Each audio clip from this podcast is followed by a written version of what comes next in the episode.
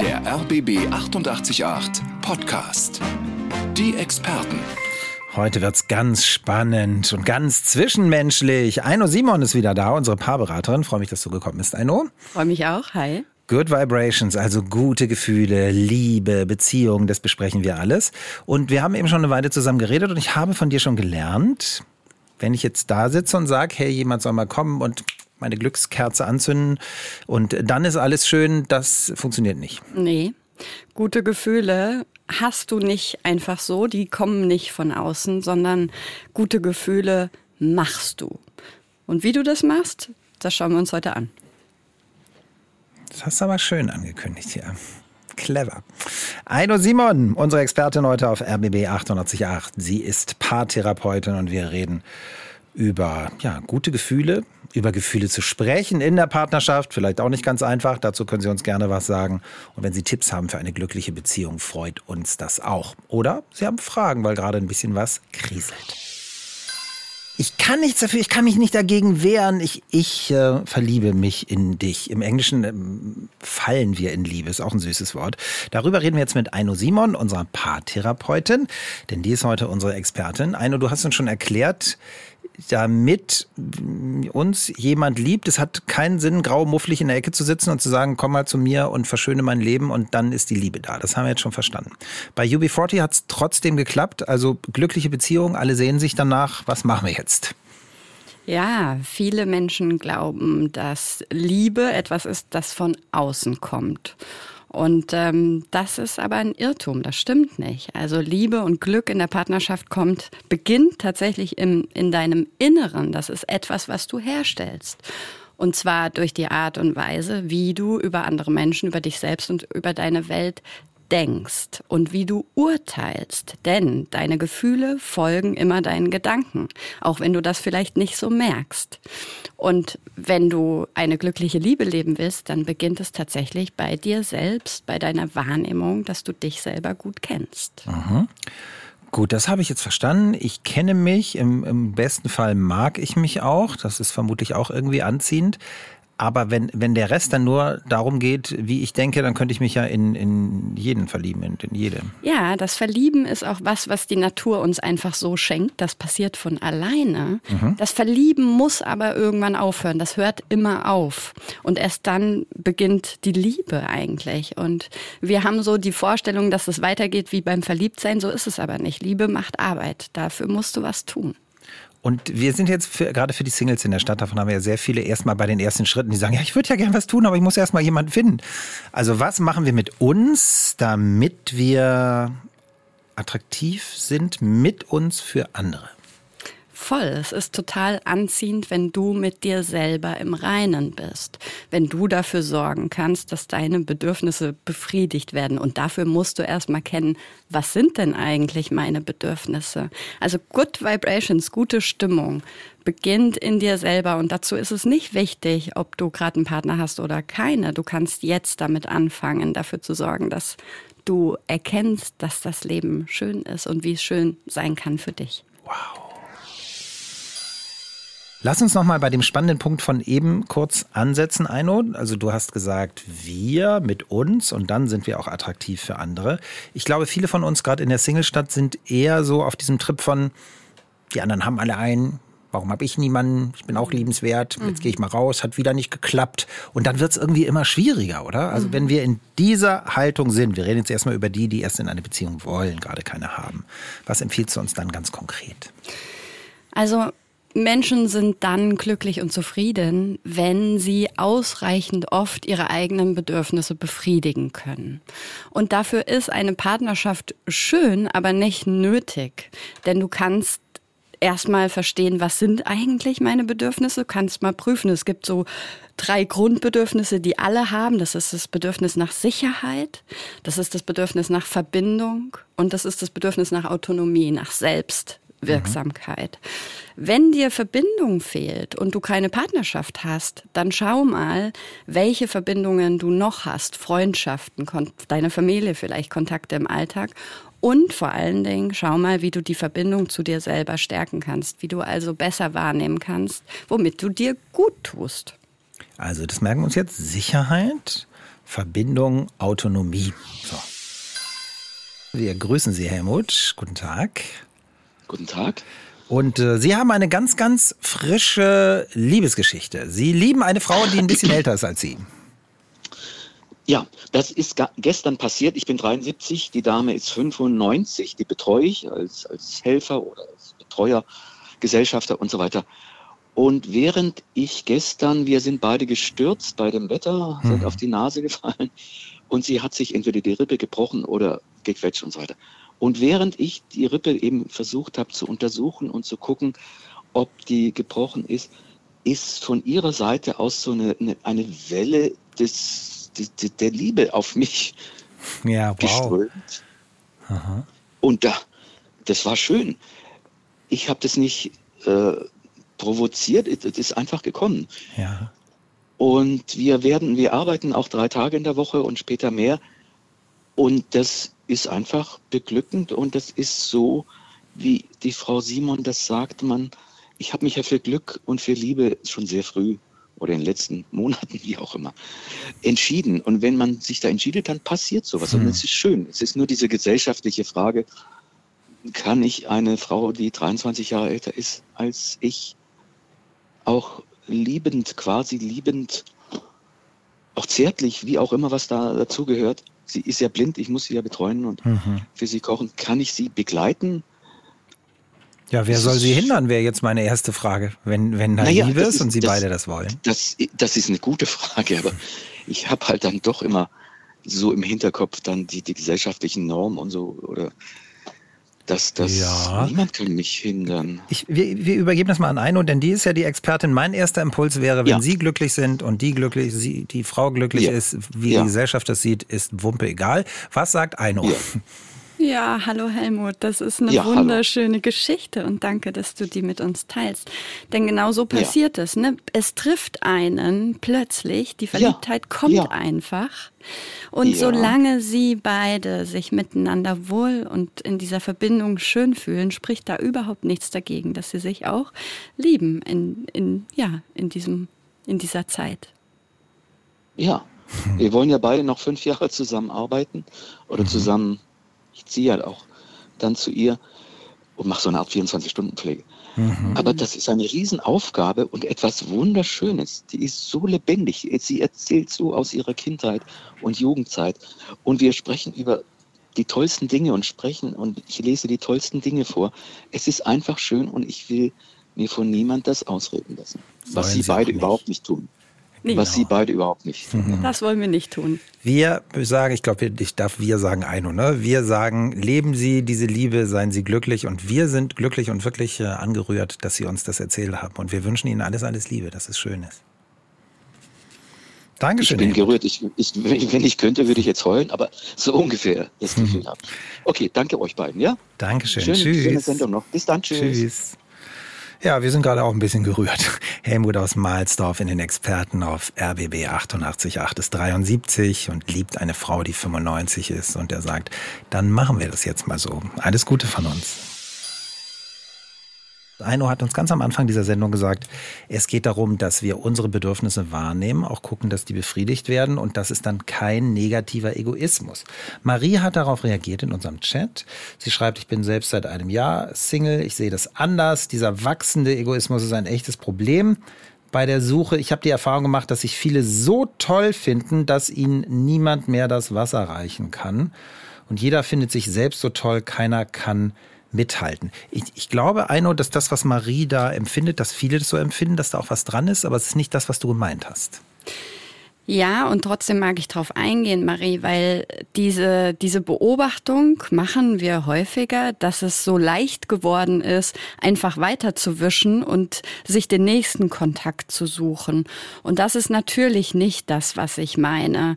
Ähm, es scheint so zu sein, dass es Menschen schwerfällt zu verstehen, dass es Mühe macht, äh, in Kontakt zu kommen und andere Menschen kennenzulernen. Was könntest du tun? Du könntest schauen, wenn du datest, dass du äh, dafür sorgst, dass du dich echt zeigst. Also, dass du dieses Thema zum Beispiel ansprichst, dass du dafür sorgst, dass ihr in Kontakt kommt, dass du Fragen stellst, dass du dich interessierst für den anderen.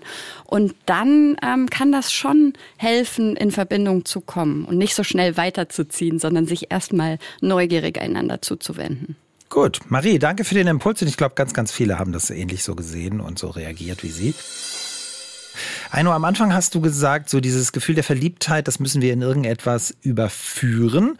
Glaube ich, ich glaube, wir haben gleich ein Paar, das irgendwie sagt, wir sind seit 22 Jahren so verliebt wie am ersten Tag. Geht das?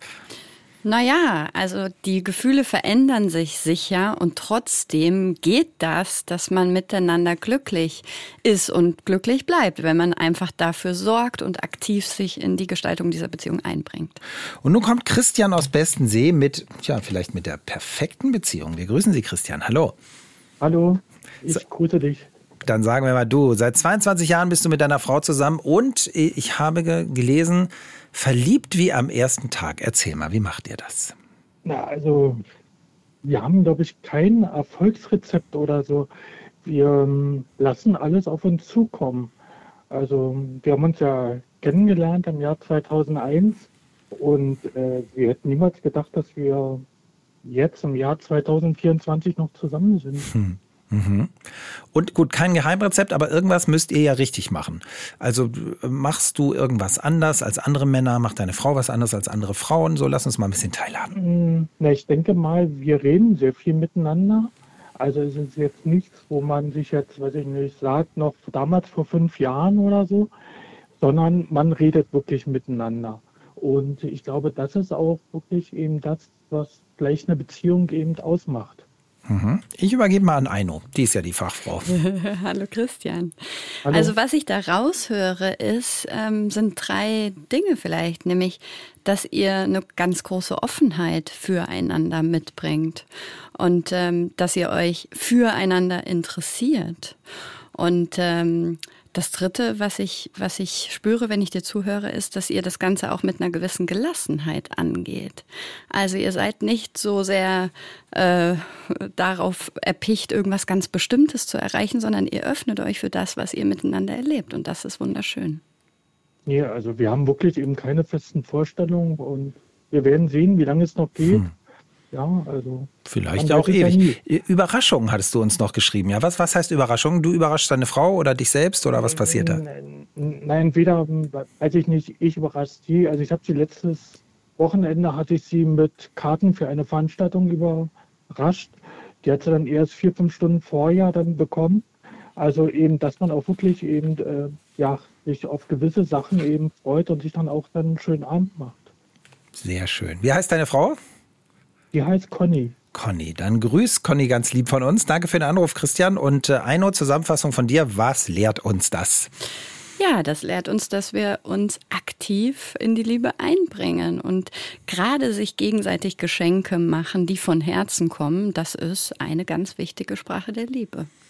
Schön. Die Sprache der Liebe heute in den Experten auf RBB 888 mit Paarberaterin Aino Simon. Die fünf, die fünf was? Die fünf Sprachen der Liebe, die fünf Dingsbumse der Liebe. Was hast du jetzt für uns?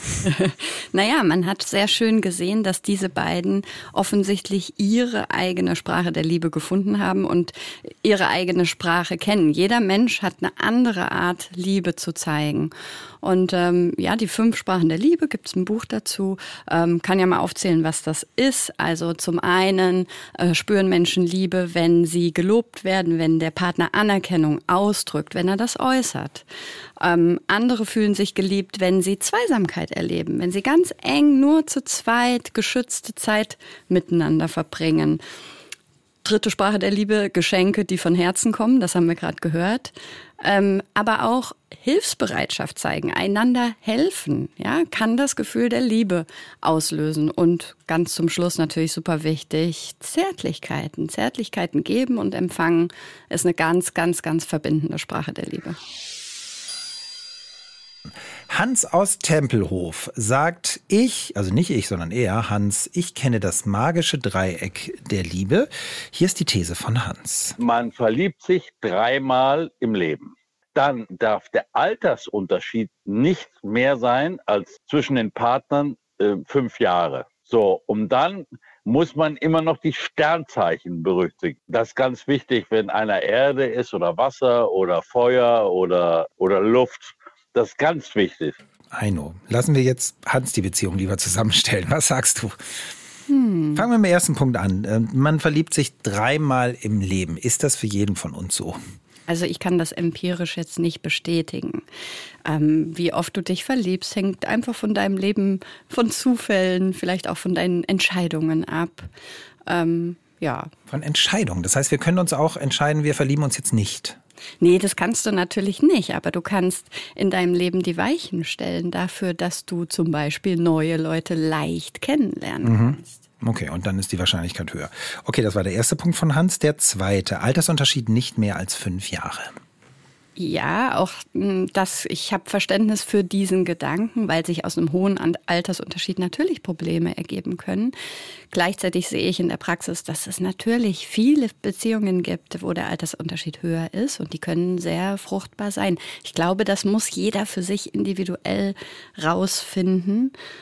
Ja, was war der dritte Punkt? Die Sternzeichen. Ach so, ja, Sternzeichen können dir natürlich Orientierung geben, wenn das was, wenn das ein Konzept ist, was für dich ähm, stimmt.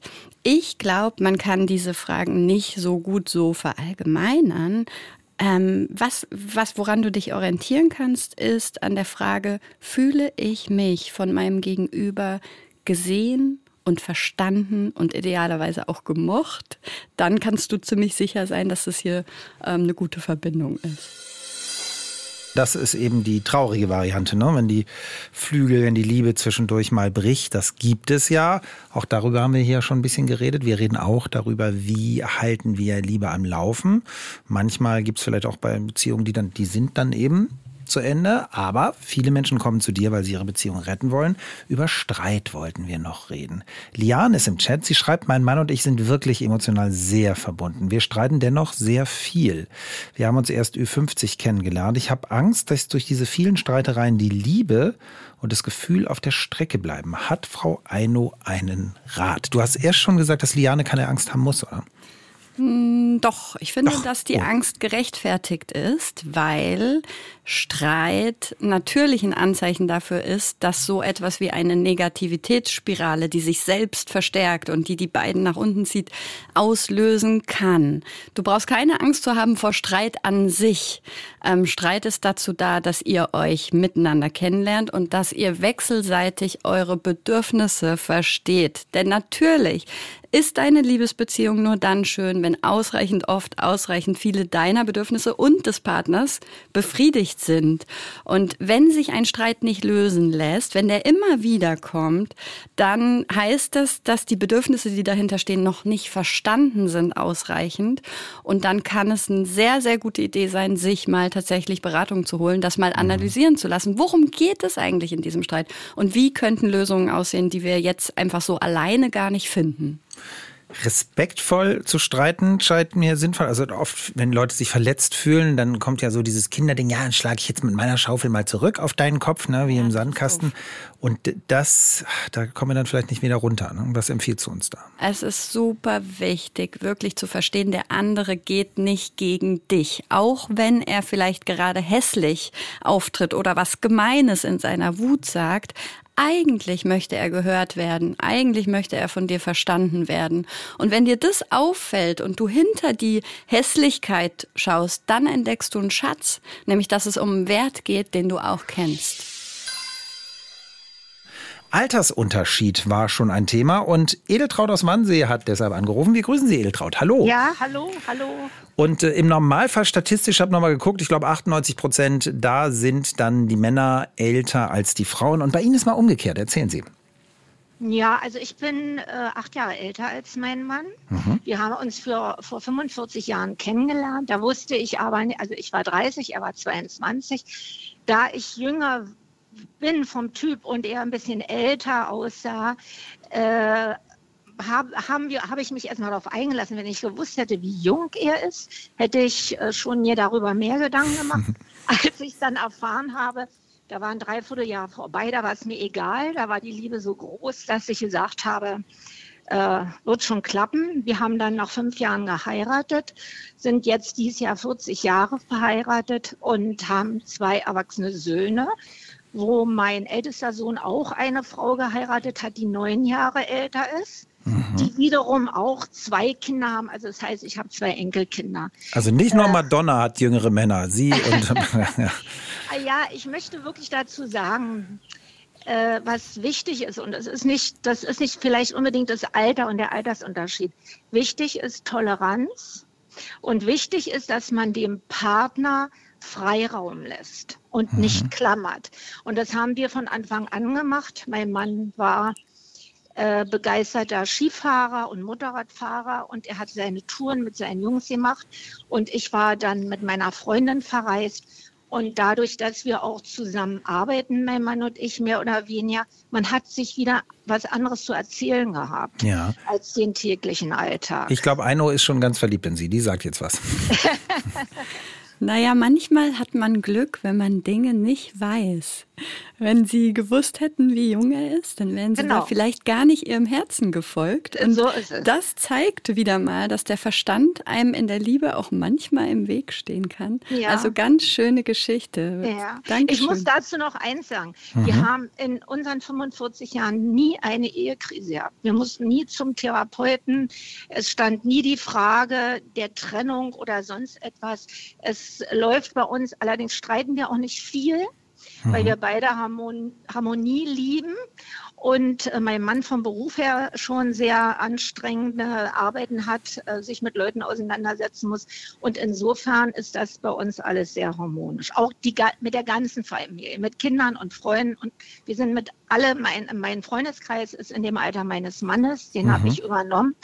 Und da gab es nie irgendwelche Andeutung, das kann doch nicht klappen oder äh, schauen wir mal, wie das mit den beiden weitergeht. Ich bin da sofort aufgenommen worden. Sehr schön. Edeltraut, Sie haben uns bereichert. Grüße nach Wannsee. Und äh, Eino nickt. Also du sagst, äh, hör auf dein Herz, Eino. Und das hat Edeltraut gemacht, hat gut funktioniert.